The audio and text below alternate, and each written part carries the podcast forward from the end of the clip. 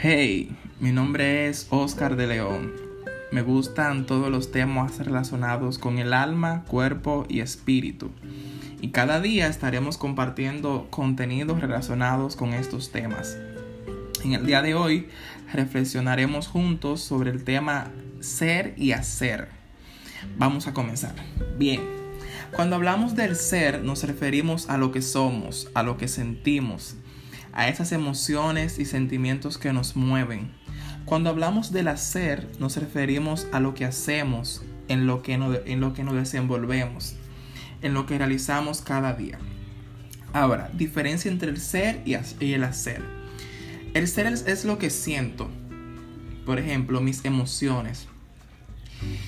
A mí me puede encantar la música, me puede gustar pintar, me puede gustar correr, me puede gustar, ¿qué más? ¿Qué más? Cocinar y eso me apasiona, me mueve, me, energiza.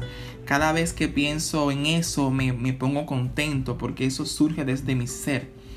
Y yo puedo estar haciendo, realizando otros tipos de trabajo que no es lo que me apasiona hacer. Hay muchos beneficios cuando trabajamos desde el ser.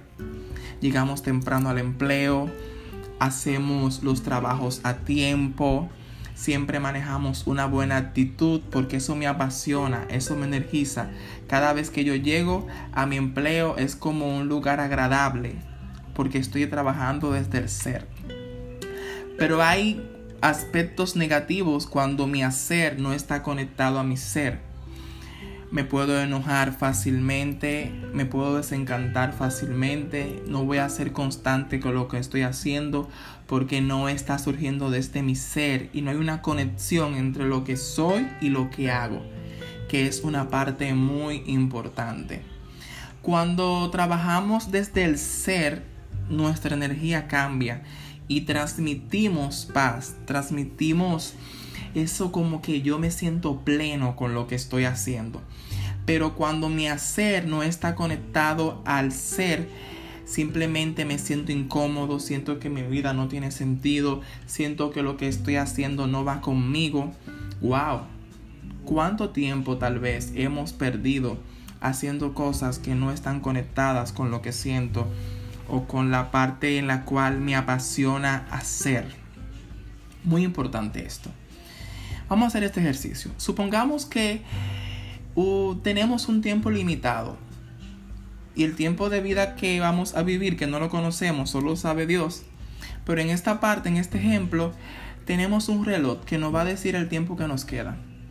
¿Seguiríamos haciendo lo que hacemos? ¿Seguirías invirtiendo las horas que inviertes en las cosas que la estás invirtiendo?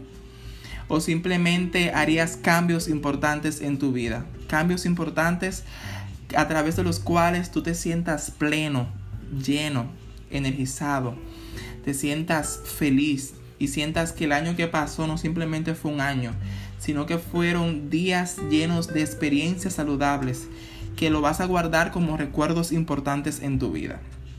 Me siento feliz de que hayas podido llegar hasta este momento y escuchado este contenido que quiero compartir contigo. En mi Instagram he dejado más información relacionada con este tema. Te invito a que te des un paseo por allá. En Instagram me puedes encontrar como Oscar de León y en Facebook en mi página en la cual agrego contenido como cambiar depende de ti. Gracias, bendiciones.